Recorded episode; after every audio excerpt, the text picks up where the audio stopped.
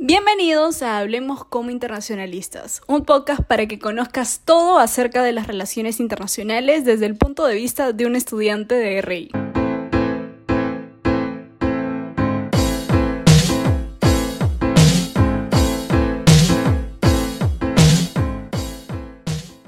¿Qué tal gente? Buen lunes. Hoy es lunes 26 de febrero del 2024. Ya van cerrando este mes y empezando ya marzo, que es mi mes favorito, el mes de mi cumpleaños y aparte del mes donde yo siento la energía más a tope, empieza la universidad también. Entonces voy a estar así a full con el tema de... No voy a dejarme en RI, obviamente. Yo ya me comprometí con este proyecto y le va muy bien. Quiero agradecer también eso porque el podcast tiene más visitas de lo que yo pensé. Eh, TikTok también. Entonces les agradezco muchísimo los que son fieles al podcast. No se olviden, por favor, de puntuar el podcast para que le pueda llegar a más personas. No les pido que pongan cinco, si es que no les gusta pueden poner uno, yo no tengo problema, pero puntúenlo, por favor. Y eh, dicho esto, el episodio de hoy se llama Vamos a entender cómo funciona la política exterior. Política exterior y cómo se aplica. La política exterior es un término que se utiliza mucho en la esfera pública, por decirlo así. Mi problema con la esfera pública no es que se, se toquen temas, de hecho se tiene que tocar temas políticos, pero hay veces que hay ambigüedades cuando se usan los términos, yo siempre hablo de eso. Entonces, vamos a entender qué es exactamente una política pública y una política exterior como tal. Dicho sea de paso, si van a estar en la UPC, nosotros llevamos políticas públicas antes de política exterior peruana. ¿Por qué? Porque primero tienes que entender qué es una política pública de un Estado. ¿Por qué? Porque la política exterior es eso, pero enfocado a otro ámbito, a otro lugar y con objetivos distintos a la de las políticas públicas domésticas. Y eso es lo que vamos a ver ahorita. Empecemos con las políticas públicas. Una política pública, si bien es cierto, puede tener varias definiciones, pasos, que cada autor puede cambiar un poco los pasos, pero ninguno te va a decir que una política pública no tiene un objetivo en específico. Como todo en la vida, como dicen nuestros padres, hay que tener un objetivo preciso en la vida y continuar el camino para llegar. Si no tenemos un objetivo, nos vamos a ir desviando y nunca vamos a llegar a ningún lado. Bueno, lo mismo es con una política pública y es mucho más estricto aquí, porque el problema a veces de fracasar en la vida, en la política y en cualquier lado, es que tú no delimitas bien el No delimitas bien qué necesidad vas a, satisfacer con la política o cuál es el diagnóstico. Por eso uno de los primeros pasos de una política pública es diagnosticar tu esfera, dónde estás parado, qué estás haciendo, qué es lo que necesitas como Estado. Lo mismo pasó en el COVID, que todos podemos estar de acuerdo que no fue un buen diagnóstico, porque por ejemplo una política que salió sobre que un día salían hombres y otro día salían mujeres, como que no sé quién se le ocurrió. Creo que a Farid Matuk, no me acuerdo exactamente quién, no estoy diciendo que él haya sido, pero creo que sí. Entonces, no ejecutar bien una política pública económica, social y demás trae graves consecuencias a la nación y una pérdida de presupuesto en, grande, en gran parte por culpa de un mal diagnóstico. Entonces, es lo mismo y voy a partir de este punto. Ahora bien, aquí viene el reto. ¿Cómo puedo ejecutar o diagnosticar eso en política exterior? Ya no estoy dentro de mi territorio, estoy fuera de él, traspaso las fronteras y de hecho la política exterior que voy a hacer va a ser de cierta forma para eso, para el exterior como tal. ¿Qué hago? ¿Cómo lo aplico? ¿Cómo es el diagnóstico que tengo que hacer? ¿Cómo diagnosticar Perú en una sociedad internacional? Ahí viene el reto y una de las principales diferencias de la política pública doméstica de la política exterior de un país. ¿Por qué? Porque el ámbito de aplicación y el ámbito de diagnóstico es distinto al ámbito donde una política pública doméstica se ejecuta. Por ejemplo, tú en algo doméstico lo haces primero dentro de un territorio donde eres soberano. En la política exterior tú no eres soberano de la sociedad internacional. Estás en un ambiente totalmente distinto al que estás acostumbrado a gobernar, por decirlo así, porque así son las leyes que rigen a la comunidad. Tú eres soberano de tu territorio y eres legalmente soberano de eso. La ley te ampara, la ley internacional y la ley de tu propia nación. En el caso de ejecutar una política exterior, tú estás enfrentándote a una sociedad internacional competitiva, dinámica, impredecible y anárquica. O sea, es como que todo se te viene encima y el diagnóstico, si bien es un poco más complicado, es más difícil ejecutarlo. ¿Por qué? Porque la ejecución de una política pública dentro de tu territorio es de obligatorio cumplimiento en su mayoría de veces y son las instituciones del Estado los que te apoyan en ese cumplimiento. Y aparte porque tú eres soberano con tus individuos dentro de tu territorio. Pero ¿cómo hacer ese obligatorio cumplimiento dentro de una esfera en donde tú no mandas, donde tú no eres el jefe? Por eso la política exterior es de cumplimiento opcional y yo quisiera decir voluntario por parte de, los, de la comunidad internacional. Por eso se hace más difícil. Tú puedes hacer una política exterior y puede que no te no la chuntes o no, te, no le guste a, a la comunidad o no le hagas caso o simplemente no logres el objetivo de más tratos comerciales comerciales, de mm, evitar la guerra, etc. De hecho, es de los pleitos donde Estados Unidos y las grandes potencias siempre se meten. Tienen una política exterior, no les va bien con esa política exterior, fallan y demás. No hubiera ese ámbito de fallo tan grande si pudieran obligarte o coaccionarte a cumplir sus lineamientos como política exterior, pero no se puede hacer eso en una comunidad internacional, en una sociedad. ¿Por qué? Porque es anárquica, no existe gobernante y además es un ámbito de aplicación donde tú no obligas a nadie, es voluntario.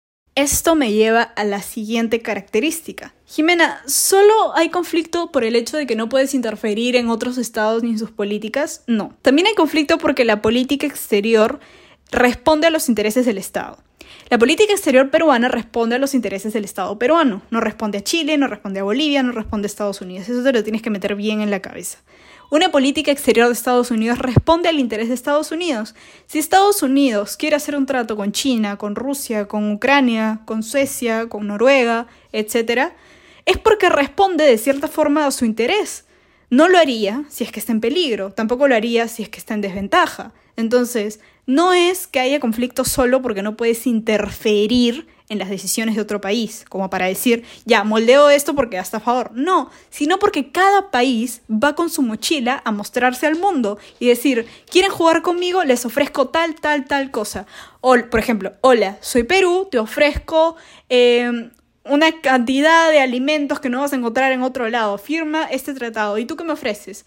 Allá me ofreces tecnología. Ok, venga todo. Entonces te das cuenta que es un intercambio recíproco de cierta forma. O sea, cada quien va con una política a mostrarse al mundo que responda a su interés como Estado. Ojo con eso. Ahora, tú me vas a decir, Jimena, pero ¿qué problema sería si cambiamos de presidentes con bandos ideológicos totalmente distintos que tengan otra visión de política exterior que el que fue anteriormente su predecesor en sí? Y sí, Tienes toda la razón. Castillo puede tener una línea de política exterior, Keiko otra línea de política exterior, Fujimori tuvo su línea de política exterior, que te voy a decir algo aparte. Tú tienes que analizar bien el contexto histórico en el cual tú ejecutas una política exterior, porque Fujimori estuvo en un contexto de auge de la globalización en un país que estaba totalmente desconectado de la comunidad internacional y lo que tenían que hacer era reinsertarlo a la comunidad internacional. Entonces, su línea de ejecución no es la misma de la que puede hacer un presidente ahorita. No porque él quiera o no quiera, sino porque en la época tenía que hacer eso, porque si no, no salíamos del problema. Entonces, tienes que analizar el contexto histórico en el cual cada presidente ejecuta una política exterior. Pero lo que sí te puedo decir es que hay intereses que son permanentes así tú cambies de presidente. ¿Por qué? Porque sería en gran parte violar la constitución. Por ejemplo, cuando Castillo dijo que quería darle mar a Bolivia, todo el mundo saltó, porque en realidad en los tratados está firmado cuáles son los límites territoriales del Perú. Se sabe que para que nosotros demos salida al mar tiene que haber un conflicto diplomático, una conversación diplomática con Chile para que Chile ceda a eso. Y viceversa, para que Chile le dé, Perú tiene que estar de acuerdo. Entonces no es tan fácil. Eso es algo que tú no puedes tocar, porque es un interés permanente. Los tres intereses permanentes conocidos son soberanía, territorio y población. Tú no puedes tocar esos tres intereses de política exterior. Tu soberanía no lo puedes tocar. Tú no puedes vender soberanía en ningún lado. Tampoco puedes vender territorio límites establecidos. Y mucho menos tocar a la población. ¿No? Esos son tres estamentos de política exterior que se le llaman intereses permanentes del Estado, como tal. Ahora, lo que cambia con cada gobierno son otro tipo de intereses, que pueden ser intereses comerciales, de cooperación, de integración de fronteras, de inversiones, por ejemplo yo quiero invertir con Rusia. Allá viene otro presidente diciendo, no, con Rusia yo no quiero invertir, yo quiero invertir con Estados Unidos. Y ya está. Esos son intereses comerciales, intereses que no son permanentes en sí, que pueden variar con el tiempo. Sí, pero hay otros intereses que no se pueden tocar, no solo porque en efecto no se pueden tocar legalmente, sino porque son intereses que como Estado te pertenecen permanentemente. Tu territorio en donde tú eres soberano, tu soberanía en donde puedes ejecutar tus propias normas y tu población, que es la gente de la que habita en tu estado, es parte de tu nación, está de manera Retomando, ya sabes dos características. Primero que el ámbito de acción de la política exterior es ajeno a tu soberanía. Tú ya no estás en tu territorio, estás en una arena anárquica, competitiva, impredecible, en donde hay que saber utilizar tus herramientas para poder sobrevivir. Y segundo, que tu política exterior responde a tu interés como Estado. La política exterior del Perú responde al interés del Estado peruano. Ahora bien, ¿Solo los estados pueden ejecutar esto? No, vas a ver que algunos tienen oficina de relaciones internacionales, la política exterior de la empresa y no sé qué vaina. En realidad sí, sí pueden tenerla, pero ya sabes que los actores por antonomasia del sistema son los estados.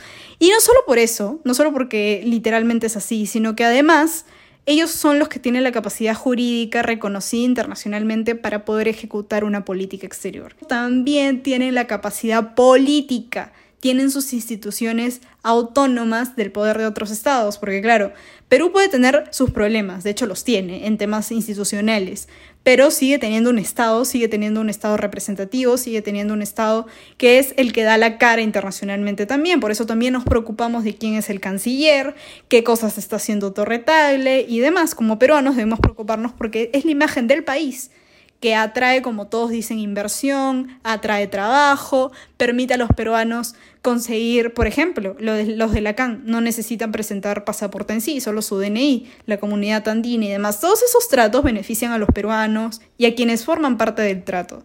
Pero para eso hay que ejecutar bien una política exterior y determinar los objetivos que los favorecen al Estado peruano como tal, como fue la Alianza del Pacífico en su momento, como son los TLCs que tenemos con distintos países, nuestros puertos, nuestras exportaciones y demás. Todo eso, a pesar de que ustedes crean que no lo ve Cancillería, por supuesto que lo ve Cancillería. El tema de las vacunas también lo vio Cancillería en su momento. O sea, no solo el hecho de ser buenos ante la comunidad internacional, de vernos bien como país, nos da beneficios, sino que en momentos tan críticos como por ejemplo préstamos, eh, temas del COVID, podemos pedir ayuda y esa ayuda va a ser brindada porque somos socios predecibles y confiables del sistema, pero para eso hay que hacer un trabajo de años para forjar esa imagen del Perú. Y de eso, en su mayoría, se encarga la política exterior que maneja el Ministerio de Relaciones Exteriores junto con todas las instituciones del Estado. Y sí, digo todo porque hay gente que dice, ay, política exterior no tiene nada que ver con lo interno. Ojo con eso no es cierto. Para ejecutar una política exterior, mucho antes de ejecutarla, tiene que haber un diagnóstico, tiene que haber una planeación y eso se hace en casa, se hace dentro de las instituciones del Estado, específicamente del Ejecutivo eh, y del Ministerio de Relaciones Exteriores con quien él considere que sea citado para poder ejecutarlo. Por ejemplo, si hablamos de temas económicos, podemos citar al Ministerio de Economía y Finanzas, también a las empresas, a los privados y demás, para que puedan dar una opinión sobre cómo podría ser favorable ejecutar una política, ¿no? Es como en todos lados, pero eso no quita las decisiones internas. Disociar el hecho de una política exterior y una política interna está mal. Tú no puedes decir hay política exterior. No existe política exterior si no hay una política interna como tal, si no hay una organización interna como tal. ¿Por qué? Porque la dimensión de la, de la, sociedad, del Estado, de la nación peruana, también tiene mucho que ver y es un pilar fundamental para que pueda salir de ahí una política exterior.